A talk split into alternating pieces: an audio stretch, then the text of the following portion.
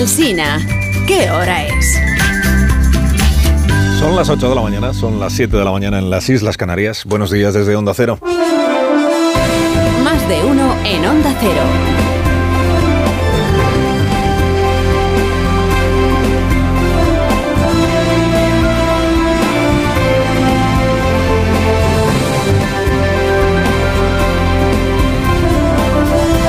Tal? ¿Cómo están? Bienvenidos a una nueva mañana de radio. Estrenamos el 10 de enero del año 2024. A la autojustificación ahora se le llama pedagogía. Este puede que sea el comodín más utilizado por dirigentes políticos y comentaristas de todo pelaje en estos tiempos que corren. Dicen, eh, hay que hacer pedagogía. Como si el problema fuera que las cosas no terminan de entenderse, en lugar de ser justamente al revés, que se entiende todo tan bien que chirría, claro. Ayer decía Feijó en este programa, nos ha faltado pedagogía con lo de la disolución de los partidos políticos. Y en realidad se había entendido todo tan bien, tan bien, que visto el éxito, el propio Feijó pues ayer aguó la propuesta y lo dejó en esto de, bueno, primero suspensión de actividades y luego ya vamos viendo.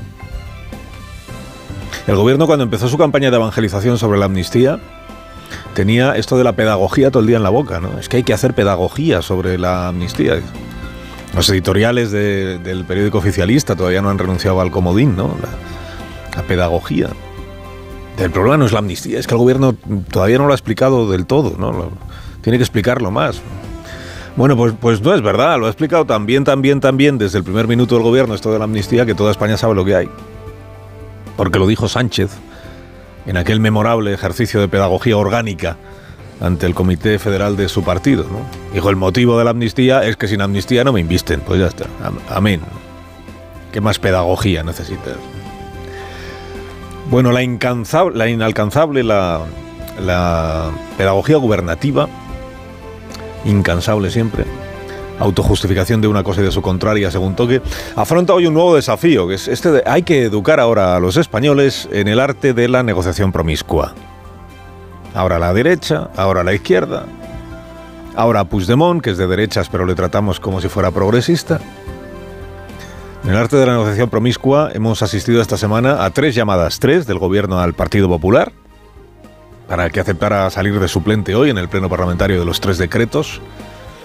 Los tres decretos que son como las tres estaciones del primer Vía Crucis del año. ¿no? Tres llamadas al PP. El PP sonrió al recibir las llamadas. No alcanzó lo de Feijó categoría de carcajada patológica. Y el gobierno eh, descartó que el PP fuera a hacer de suplente y se puso a cortejar de nuevo todo el día de ayer al titular de la legislatura, que es el de Waterloo. Por uno de esos misterios insondables de la negociación política, Junts pasó de repudiar los tres decretos con argumentos categóricos, invasión de competencias autonómicas, es que hay una infrafinanciación de Cataluña, es que hay riesgo para la aplicación de la amnistía con lo de la cuestión prejudicial. Los argumentos. Pasó de eso a aceptar ahora que se le dé una vuelta a que las empresas que trasladaron su sede fuera de Cataluña puedan ser multadas si no vuelven. Es un triple salto mortal con tirabuzón y media pirueta, ¿no? ¿Cómo pasas de, que, de denunciar que te quieren tangar con lo de la cuestión perjudicial en la amnistía a aceptar el tongo si a cambio meten un puro a las empresas que se fueran? O sea, esto... ¿Qué tiene que ver una cosa con la otra? Pues en eso estaba Junts per Cataluña, al menos ayer, o ya veremos en dónde está. Multar a las que se fueron incentivar a las que regresen. Pero el problema no era la cuestión perjudicial de, del decreto ese ómnibus. Pero el problema no era la invasión de competencias en Cataluña. Dice, bueno, pero... Quiero ver yo al ministro Cuerpo, ministro de Economía, debutante, ministro, hacer pedagogía sobre las bondades de que el gobierno de un país se dedique a perseguir a las empresas que no tengan su sede social en la región que el gobierno decida. Quiero verle hacer pedagogía sobre el por qué ha de ser discriminada una empresa por haber cambiado en su día de sede social y no querer ahora descambiarla. Descambiarla. Ayer nos despertamos con la noticia, la contamos aquí, noticia que adelantaba el diario La Vanguardia, exclusiva del, diario que dirige Jordi Juan.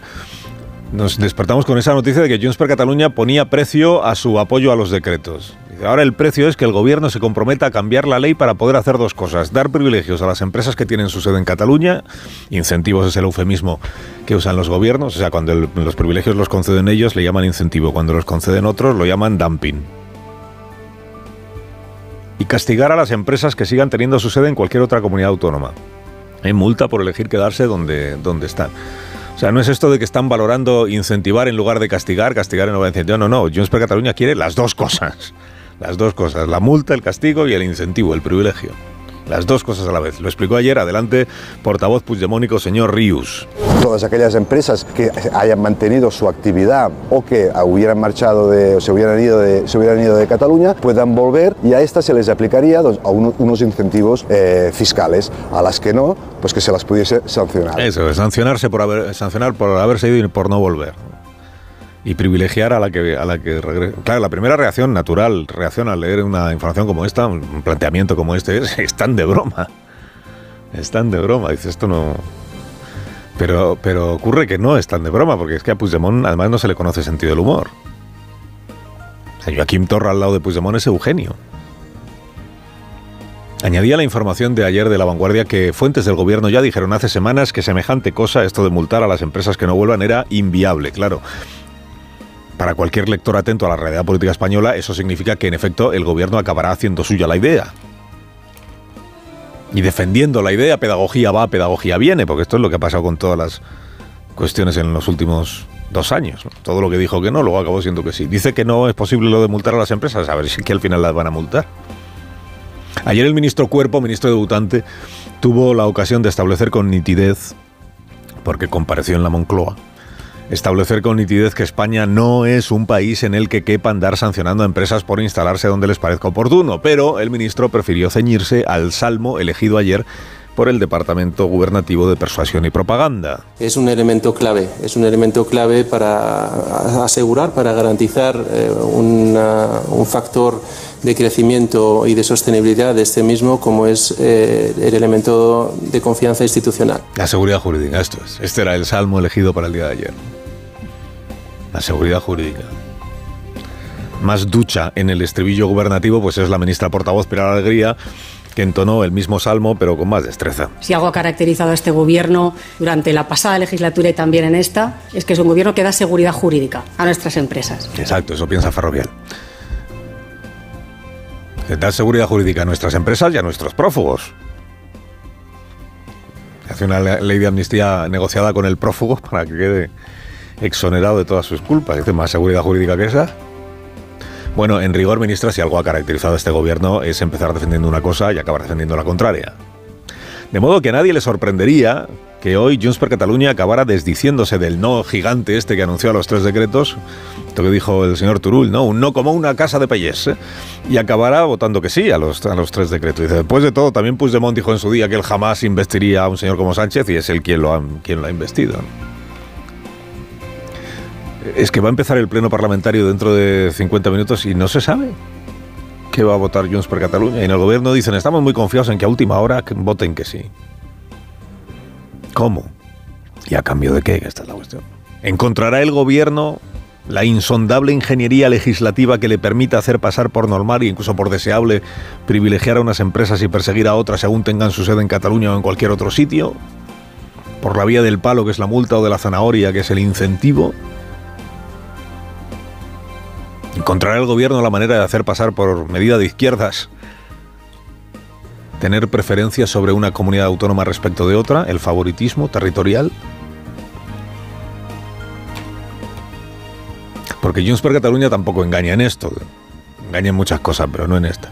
Junts per Cataluña, tan de izquierdas, ¿verdad? Y tan progresista, solo defiende o pretende defender los intereses de los ciudadanos de Cataluña. El resto de España le da exactamente igual.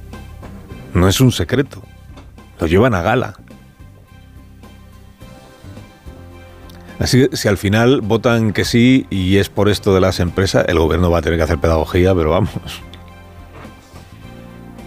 Desde privilegiar políticos borrando sus antecedentes delictivos a privilegiar a una comunidad autónoma como sede social de las empresas que más facturan en España. Esto era el progresismo, diablos. que es el fruto de la alianza con Progremón, que es el,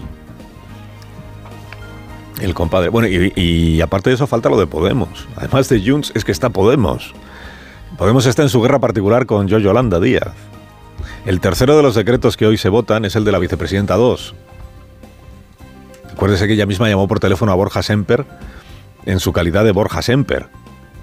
A ver si sonaba la flauta. Dice, ¿será que es con el que se lleva bien? Porque si no, ¿para qué llamas al portavoz del partido? En lugar de al responsable parlamentario o al líder de la formación. Es que al decreto yolandista no le basta con que Junts por Cataluña le levante el veto. Necesita también que los cinco liberados del partido de Pablo Iglesias y de Yone Belarra, los moraos, como poco se abstengan, ¿eh? porque si no tampoco sale.